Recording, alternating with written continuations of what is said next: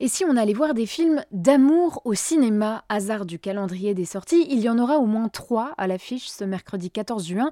Je dis au moins car au fond, tous les films ou presque sont des histoires d'amour. Dans le processus de paix, c'est une évidence, même si l'histoire de Marie et Simon est celle d'un couple au bord de la crise de nerfs. Là, tout part en vrille. Hein. Non, moi, je vous jure, je vais pas tenir longtemps à ce rythme-là. C'est quelqu'un de bien, je suis quelqu'un de bien. Pourquoi c'est autant la merde? Oh, tu peux dire à ton fils qu'on est pas sur un terrain de Ah, foot aussi ça. Rose. Maintenant Mon chéri Ça va? Ça, mais t'as vu Comment ta c'est gueule possible de Ça pas laisser d'espace aux Chérie, gens mais comme t'as ça une hostilité de ouf C'est plus possible qu'on se parle comme ça. Je crois que j'ai peut-être une solution. Et la solution de Simon, c'est d'écrire noir sur blanc une charte universelle des droits du couple. Le film Tony Truant dissèque toutes les subtilités d'une relation au long cours, montre tous ces points de bascule, de l'équilibre au chaos.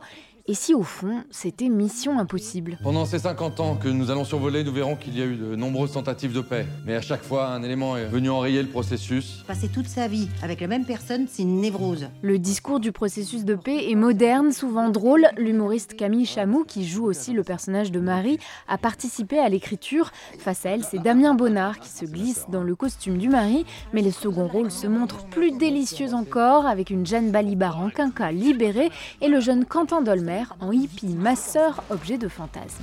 Ok, donc j'y vais. Le même Quentin Dolmer est à l'affiche de Fifi, autre film d'amour, ou plutôt cette fois d'apprentissage de l'amour. Fifi, c'est Sophie, 15 ans, jouée par la toujours excellente Céleste Brunkel. Elle vient d'une famille très modeste, vit entassée avec ses frères et sœurs dans un HLM, alors quand l'une de ses camarades de classe quitte sa belle maison pour les vacances d'été, ni une ni deux, elle pique les clés pour partir la squatter. Sauf que le grand frère de sa copine Stéphane, 23 ans, débarque. T'es qui, toi? C'est bon, j'ai rien cassé, j'ai rien volé, il y a qu'oublié ça. Finalement, Stéphane lui permet de rester et Sophie passe donc de plus en plus de temps avec lui. Ce que raconte le film, c'est l'amitié ambiguë qui se noue entre les deux personnages. C'était pas bien ta soirée? Il y a des amis qu'on trouve changés, on le regrette un peu. Et euh, d'autres qui sont restés les mêmes, c'est pas forcément mieux en fait. Peu à peu surgit un désir chez Sophie qui aimerait être plus grande, plus mûre, plus désirable.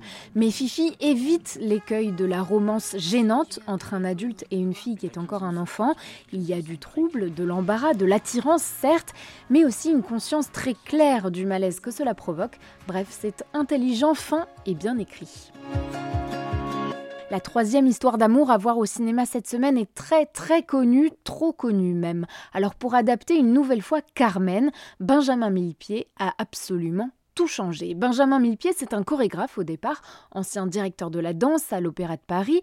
Il passe donc à la réalisation pour livrer une version très personnelle de l'histoire d'amour impossible imaginée par Prosper Mérimée.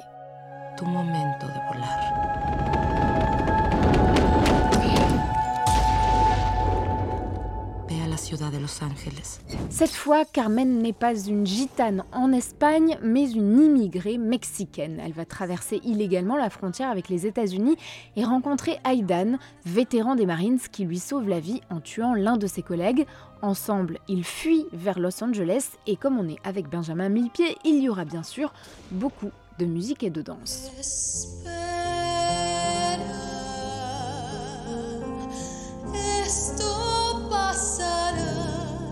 Le chorégraphe réalisateur est parti de la nouvelle, très centrée sur le regard jaloux de Don José vis-à-vis de Carmen, pour tirer le fil de la quête de liberté.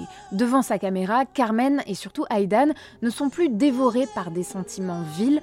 Au contraire, cet amour-là est sincère, profond, absolument pas possessif, et c'est sûrement là que se niche la modernité de cette réinterprétation.